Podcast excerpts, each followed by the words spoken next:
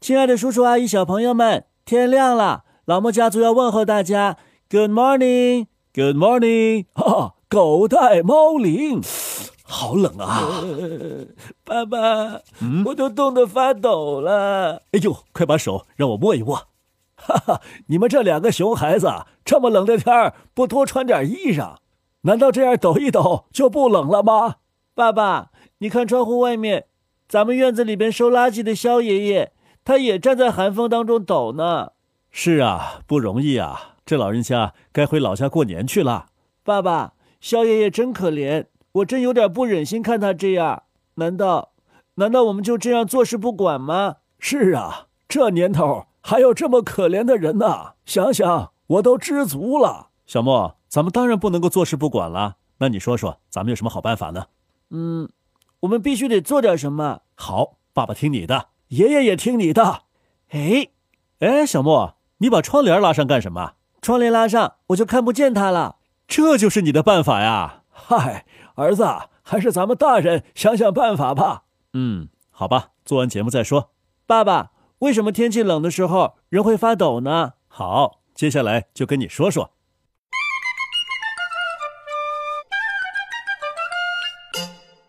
小莫，看着爸爸的眼睛，嗯，眼睛有什么好看的呀？你看见什么了？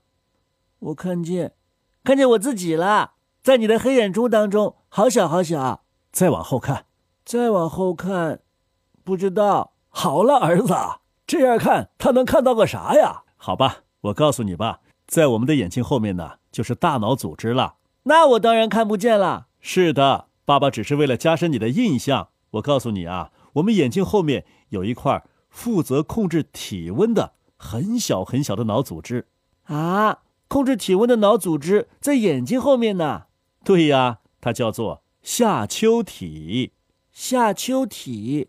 哎，爸爸，你跟我说过，大脑是人体的司令部，那这个下丘体是当的什么官啊？嗯，这个下丘体啊，可以说是气象台的台长。啊，就是进行天气预报的。是啊，当天气变冷的时候啊，他就会下命令。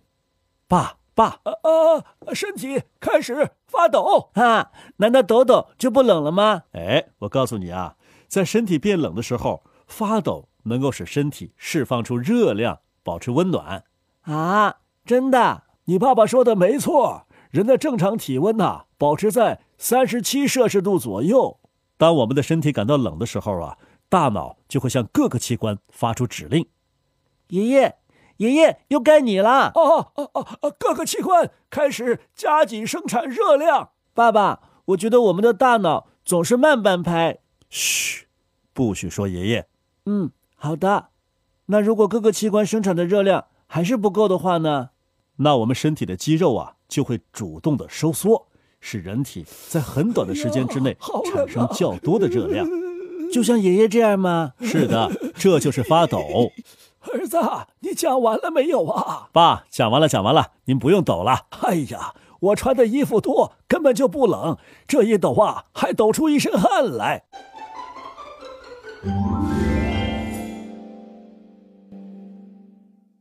小莫，咱们一会儿该走了，你去看看房间里的灯关了没有啊？嗯，好的。哎呀，这鬼天气阴沉沉的，像晚上一样。要是在北方啊，估摸着该下雪喽。 哎，小莫，你看好了没有啊？哎，你怎么在这抖啊？爸爸，房间里边黑咕隆咚的，我不敢看。哎呀，你爸爸让你看看灯关了没有，黑咕隆咚的，就说明灯关了呀。爷爷，你怎么不早说呀？这还用爷爷说吗？你是不是吓傻了呀？爸爸，为什么我害怕的时候也会发抖呢？哦，那是因为呀、除了眼睛后面的下丘体之外，我们身体里边还有一种肾上腺素。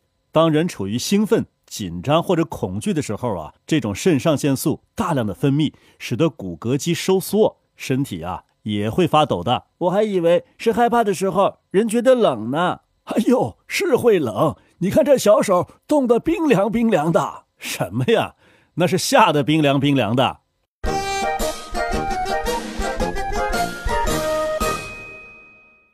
哎呀，这说天阴呐、就下雨了。嗯，冬天里下雨也不容易啊。爸爸，今天晚上会打雷吗？不好说哟，要是打雷就会闪电。有可能哦。嗯，爸爸，那你今天晚上能不能陪我睡觉啊？哎，别抖，别抖，怎么又抖起来了？因为我害怕。这有什么好怕的？真是个胆小鬼。嗯，爸爸，你答应我嘛，今天晚上陪我睡觉。不行，你都八岁了，要自己睡觉。哼，我知道你去哪儿睡觉。我去哪儿睡觉啊？我还能去哪儿睡觉啊？你去妈妈那儿睡觉，妈妈是个大小胆鬼。 都吓成这样了，大胆小鬼不是大小胆鬼。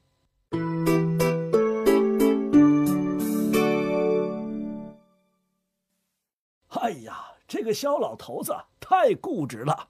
哎，爸，你找肖爷爷了？是啊，我劝他早点回家过春节，他愣不愿意。为什么呀？他说春节前各家各户扔的东西多，他可以多收点东西，多挣点钱带回家。哎呦，那怎么办呢？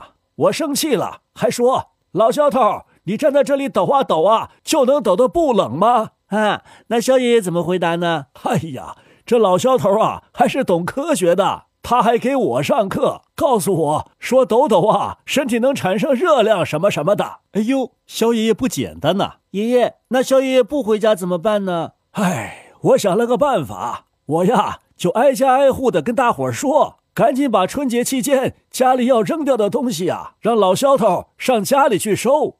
哎，爸，这个办法不错呀，收的没得收了，他也就该回家了。嗯，爸爸，那我赶紧把我的东西收一下，待会儿我送给肖爷爷。现在不用了，该上班上学去了。你们走吧，我在家里慢慢的收。好嘞，爸，那你就辛苦了。哎呀，我辛苦啥呀？老肖头在寒风里抖的，不知道比我辛苦多少呢。谢谢爷爷，爷爷再见。大朋友小朋友们再见。